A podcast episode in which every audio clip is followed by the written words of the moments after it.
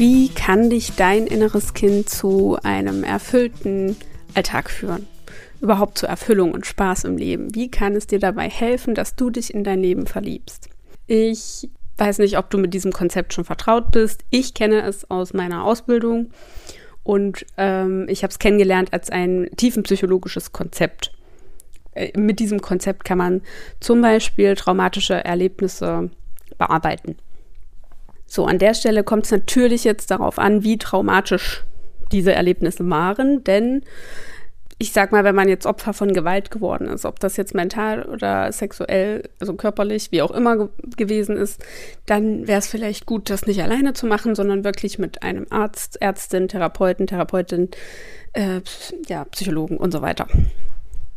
Weil du sozusagen in die Situation körperlich, also ja, körperlich, gefühlsmäßig und eben auch mental zurückkatapultiert werden kannst und das Ganze nochmal durchlebst. Und das ist, wenn man alleine damit hängt, ziemlich beschissen.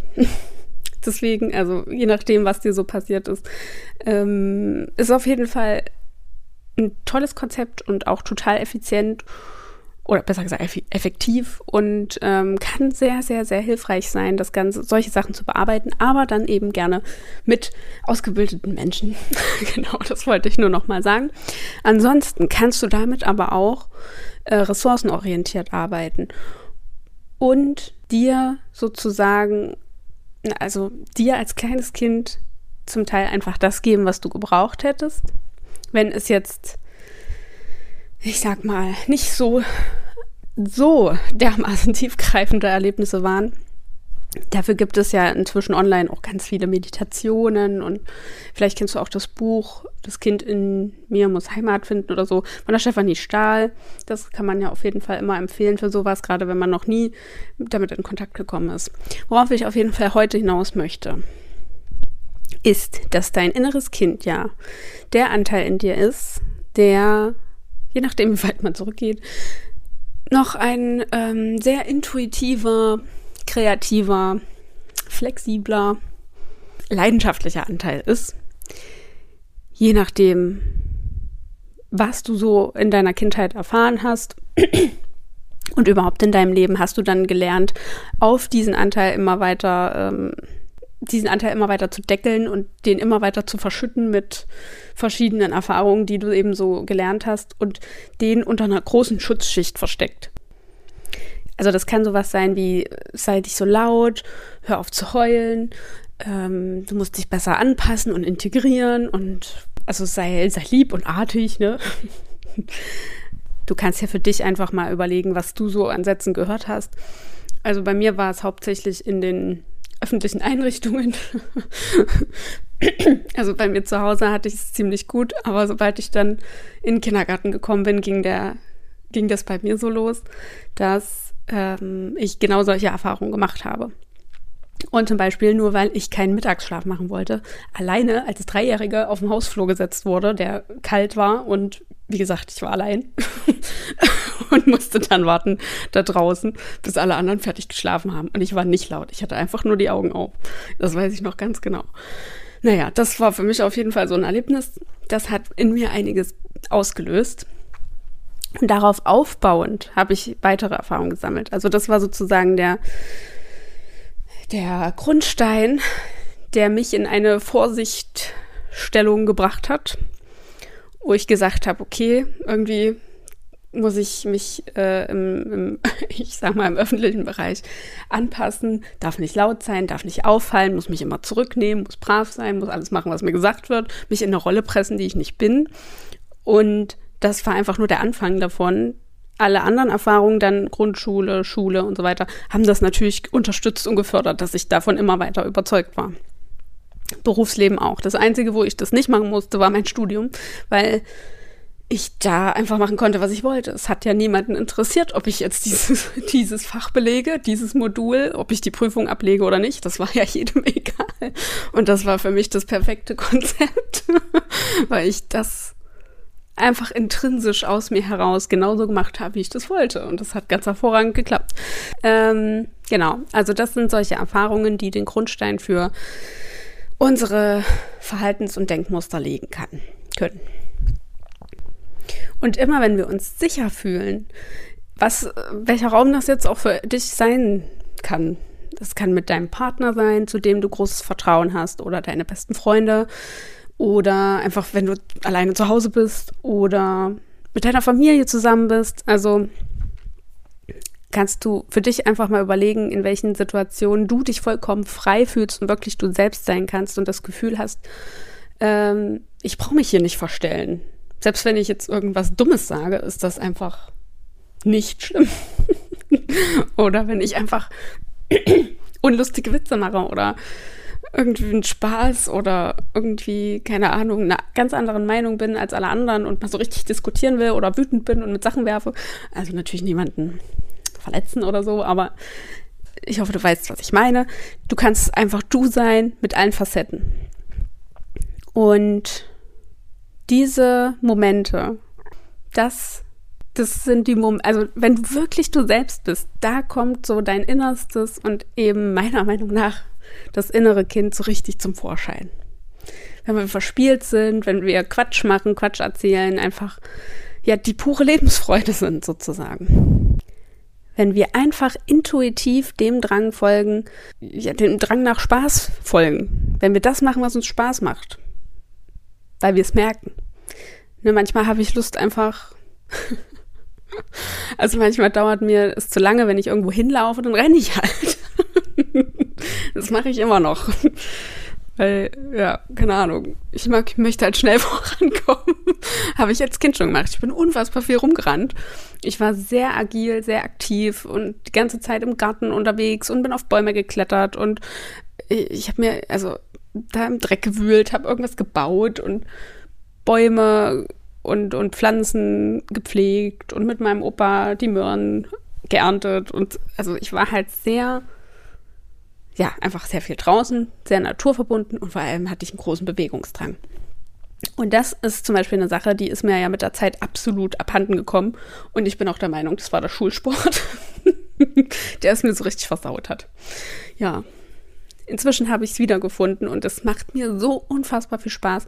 Also mein Sport im Alltag ist nicht mehr wegzudenken, weil das sind die besten Momente des Alltags überhaupt, weil ich so richtig motiviert bin und voller Energie und Spaß habe und da einfach, also klar, manchmal tanze ich dann einfach ganz intuitiv und hops da so für mich durch die Gegend. Manchmal mache ich es auch richtig ernsthaft, aber das mache ich auch intuitiv und ich habe bei beiden Sachen genauso viel Spaß, weil ich es mir erlaube, beides, sowohl albern als auch ernsthaft.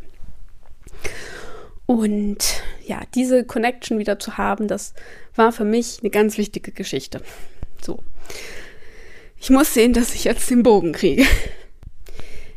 Wir können uns nur lebendig fühlen, wenn wir unserem wahren Selbst ähm, die Erlaubnis geben, sich zum Ausdruck zu bringen. So, das war ja ein Megasatz.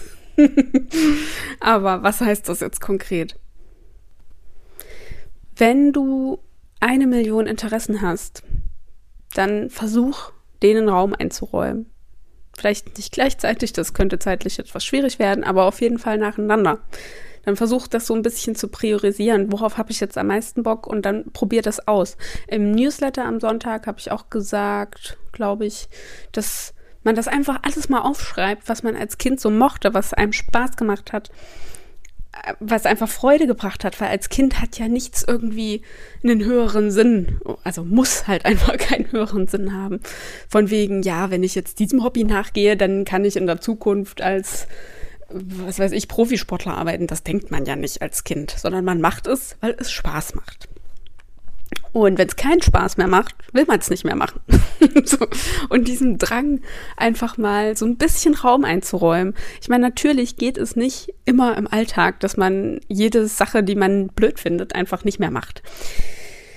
Äh, ich denke, darauf ist unsere Gesellschaft nicht ausgelegt. Und wenn man irgendwas erreichen will, muss man halt ab und zu auch mal, naja, außerhalb der Komfortzone agieren. Ist halt so.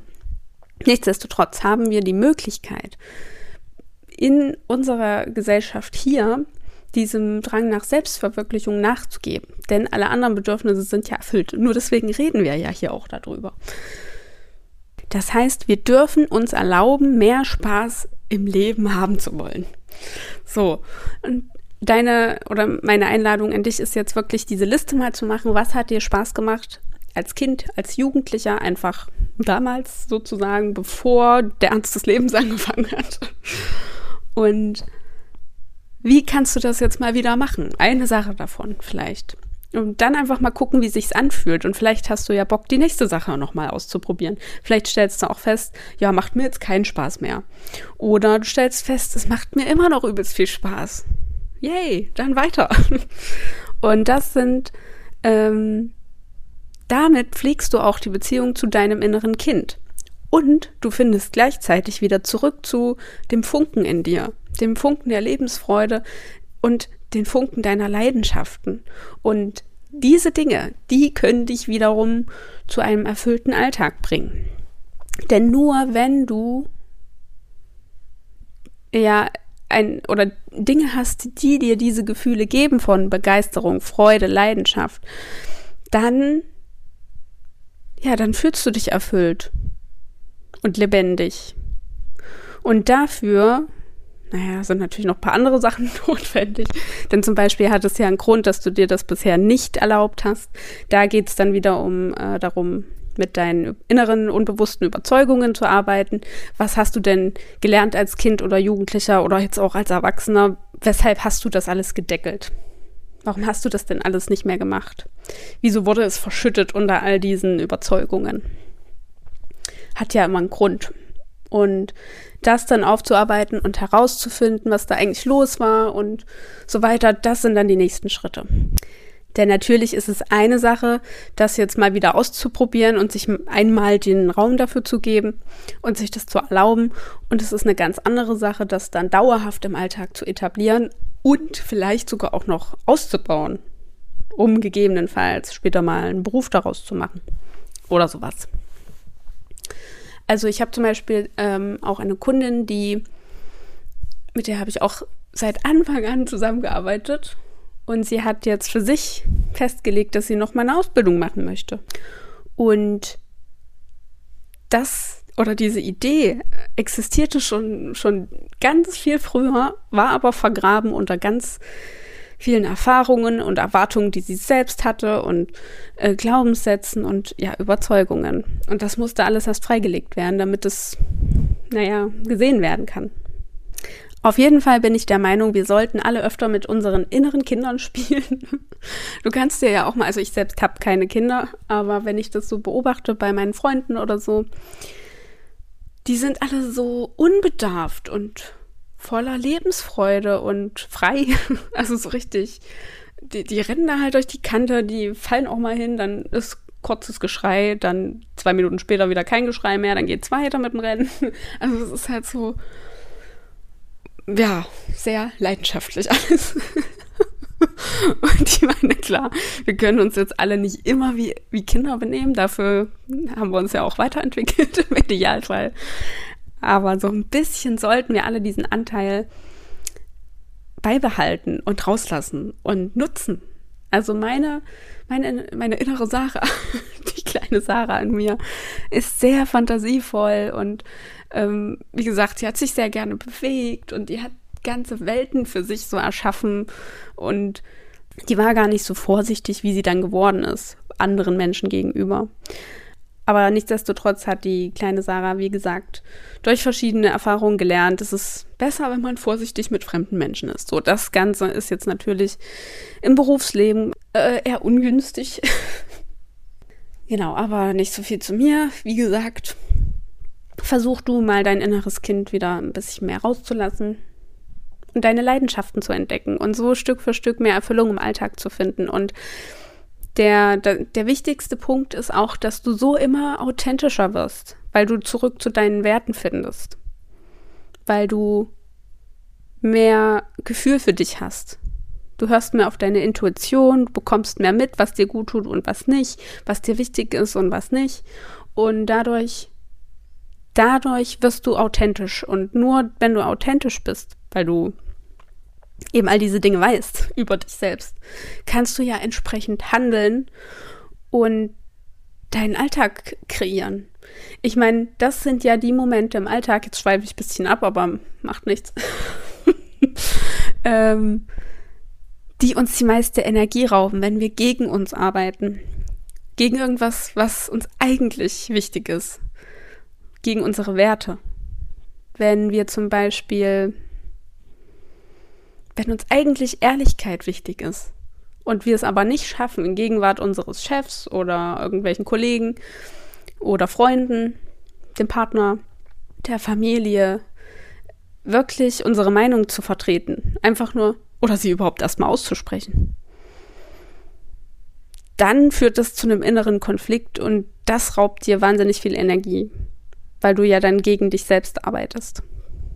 Und dann bist du enttäuscht von dir und findest dich selbst doof und machst dich selbst runter, dann nackt es am Selbstwert und Unsicherheit ist einer der schlimmsten Zustände, die man sich selbst, äh, denen man sich aussetzen kann. Weil das führt ja immer zu äh, Überlebensmodus. Entweder bist du in einer Opferrolle oder in einer Kämpferrolle, oder du, also Täterrolle. Du willst dann auf jeden Fall dich selbst beschützen und bist dann nur im Konflikt und äh, nur im Kampfmodus und Abwehrmodus oder also ja, Abwehr kann ja sich auch gegen dich selbst lenken. Aber ich würde sagen, ich mache jetzt an der Stelle einen Punkt und spreche das nächste Mal dann vielleicht über das Thema Authentizität, weil das für mich, ähm, das war für mich der Grund, weshalb ich mich selbstständig machen wollte, weshalb ich gesagt habe, nee, ich lasse das hier mit diesem System. Ich breche aus und versuche mein eigenes Ding zu machen. Weil das meinen Werten entspricht. Und das war ja auch so eine Erkenntnis, die ich auch erst in letzter Zeit hatte da ich das ja umgesetzt habe und ja auf diesem Weg bin und meinen ganzen Alltag so gestaltet habe, dass er mir entspricht, bin ich ja schon authentisch. Und das ist ja mein großes Lebensziel sozusagen, dass ich zurückschaue und denke, yay, Mann, ich habe mein Bestes gegeben. War ein krasses Leben mit vielen Tiefs und vielen Hochs. Und ich habe, ja, ich habe halt alles gegeben. Ne? Ich habe mir selbst entsprochen. Meinen Vorstellungen, meinen Werten meinen Erwartungen und sonst keinem. Und ja, oh, das ist ein großes Thema auf jeden Fall, so das Thema Werte und so weiter. Aber jetzt mache ich einen Punkt. Denk mal an dein inneres Kind und lass es demnächst mal raus.